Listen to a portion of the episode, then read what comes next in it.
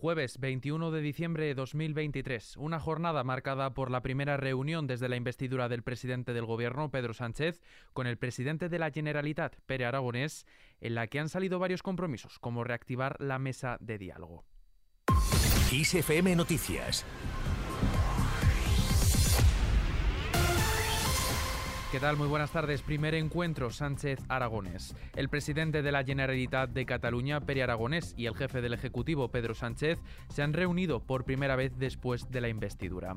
Antes de ese encuentro, Sánchez ha vuelto a rechazar la propuesta del independentismo de un referéndum porque es, dice, inconstitucional. Escuchamos a Sánchez. Es avanzar en un acuerdo que, a mi juicio, pasa por eh, reforzar el autogobierno de eh, Cataluña. Por su parte, Aragonés traslada a Sánchez que defenderá el referéndum. Tras ese encuentro ha insistido en que defenderá en la próxima reunión de la mesa de diálogo la celebración de un referéndum en Cataluña para que la ciudadanía decida su futuro como nación. Le escuchamos. Defenderemos nuestra solución al conflicto político, que es la celebración de un referéndum de autodeterminación en Cataluña. Todo esto es posible porque la amnistía está abriendo una nueva fase de negociación, la fase de la resolución del conflicto de la soberanía del Estado español. De soberanía amb l'estat espanyol. Por otro lado, Sánchez se ha mostrado partidario de no hacer cambios en la ley de amnistía. La voluntad del Gobierno de España bueno, o mejor dicho, del Grupo Parlamentario Socialista, para ser más exactos y más respetuosos con la separación de poderes, porque esto evidentemente afecta al Poder Legislativo, es eh, la de mantener eh, de manera compacta la ley de amnistía. Eh, porque creo que es efectivamente eh, plenamente constitucional, es lo que defendemos, y en segundo lugar porque lleva mucho trabajo detrás y creo que representa todas las sensibilidades eh, que pueden armar esa mayoría parlamentaria de más de 176 escaños para que sea aprobada. Aragonés ha considerado que la amnistía ha abierto una nueva etapa que deja atrás una represión. Anem a la resolución Vamos a la resolución del conflicto de soberanía con el Estado y en este camino vamos logrando también mejoras. Durante la reunión han acordado convocar la mesa de diálogo a inicios de 2024, aprobar una ley de plurilingüismo, el traspaso de la gestión del ingreso mínimo vital a Cataluña y avanzar en el traspaso de Rodalies. Reacciones a la reunión Aragonés-Sánchez. A menos de 24 horas de reunirse en el Congreso de los Diputados con el presidente del Gobierno, Pedro Sánchez, el líder del PP, Alberto Núñez Feijóo, ha reprochado al líder socialista que se entienda, dice, con cualquier político antes que con el Partido Popular. Escuchamos a Feijóo. Cuando 14 presidentes se quieren reunir con el presidente y él no quiere, y, y se va a coger un avión para ver a otro presidente del que depende, uno de ellos, la presidencia del gobierno, yo creo que hay una asimetría importante. De una reunión nos vamos a otra. El acuerdo para renovar el CGPJ está sobre la mesa. Recordemos que mañana el jefe del Ejecutivo, Pedro Sánchez, y el líder popular, Alberto Núñez Feijóo, mantendrán una reunión este viernes en el Congreso de los Diputados. Precisamente hoy, ese órgano judicial ha decidido por unanimidad pedir al Congreso que no cite a los jueces en las comisiones de investigación sobre el lofer en declarar respecto a las cuestiones que conocen por su función jurisdiccional como jueces y magistrados no tendría ninguna utilidad que vinieran, pero es que tampoco tienen obligación por aplicación de la ley orgánica.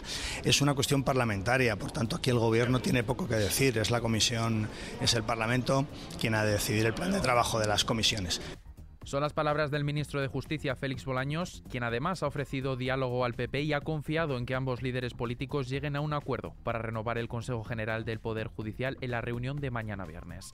Nos vamos ahora hasta Galicia. Las elecciones gallegas serán el 18 de febrero. El presidente de la Junta, Alfonso Rueda, ha anunciado la convocatoria de elecciones autonómicas para el domingo, 18 de febrero. Le escuchamos. Estas elecciones quedan convocadas una vez Estas elecciones quedan convocadas una vez que ya están aprobados los presupuestos para el año 2024. Y tomo también esta decisión una vez que se han cumplido los objetivos que estaban marcados para esta última legislatura. Se trata de una decisión que han marcado en su objetivo de garantizar la estabilidad en Galicia. No obstante, los socialistas no contemplan que el Lendakari Íñigo Urcuyu secunde la decisión de Rueda de adelantar las autonómicas. En las filas del PSOE y PSE consideran que Urcuyu romperá la tradición de elecciones autonómicas en Galicia y País Vasco el mismo día y esperará hasta abril. Más asuntos. El barómetro de opinión del Centro de Investigaciones Sociológicas del mes de diciembre vuelve a situar en cabeza al PP por segundo mes consecutivo con una estimación de voto del 33,2%. Sin embargo, rebaja a 1,4 puntos su ventaja sobre el PSOE frente a los 2,6 puntos que había hace un mes. La encuesta deja además a la vicepresidenta y líder de Sumar, Yolanda Díaz, como la líder política mejor valorada, seguida del líder socialista, Pedro Sánchez, el líder popular, Alberto Núñez Feijó, y a la cola, repite el presidente de Vox, Sánchez Santiago Abascal. Momento de pasar a la crónica internacional. Jamás rechaza otro canje de rehenes. El grupo islamista ha rechazado seguir con las negociaciones en Egipto para una nueva liberación de rehenes israelíes por presos palestinos si no va acompañado de un alto el fuego permanente en la franja de Gaza. Qatar, que es el país mediador, ha dicho que las dos partes están poniendo obstáculos. En Praga, 11 personas han sido asesinadas en el tiroteo registrado este jueves en la Facultad de Bellas Artes de la Universidad Carolina de Praga, entre ellos el supuesto agresor. Además, decenas de personas han resultado heridas. El ministro de Interior de Praga ha informado que la situación está controlada y no existen indicios de que haya un segundo tirador. Ya de vuelta a casa en materia laboral, Telefónica y sindicatos llegan a un acuerdo para el ERE. Según fuentes sindicales, la nueva propuesta incluye la reducción en 148 de las personas afectadas por el expediente de regulación de empleo hasta las 3.441, además de una mejora en la propuesta económica.